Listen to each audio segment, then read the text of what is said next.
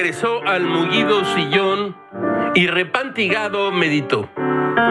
La renuncia del secretario de Hacienda volvió evanescente la vida pública, pero ocurrieron unas cosas tremendas. En sus dudas razonables de cada día, Carlos Puch ha llamado la atención sobre una de ellas. El presidente Andrés Manuel López Obrador puso en tela de juicio la autoridad moral de la Comisión Nacional de Derechos Humanos sobre las estancias infantiles. No consideró y no considero que tengan mucha autoridad moral porque guardaron silencio cuando el Estado era el principal violador de derechos humanos. Ahora con nosotros actúan de otra forma. De todas maneras es su trabajo y lo vamos a respetar. Pero no me gusta la hipocresía. Así dijo el presidente.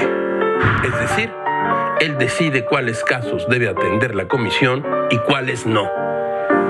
En su conferencia de prensa matutina condenó y dijo así, escuche usted bien, no es posible que la Comisión Nacional de Derechos Humanos no haya hecho nada para que se investigara lo de la guardería ABC y a nosotros nos manden una recomendación por estancias infantiles cuando lo que se está procurando es que no suceda lo que desgraciadamente pasó con la ABC. Duro con ella, vamos. Y luego dicen que no se ataca a las instituciones desde el gobierno.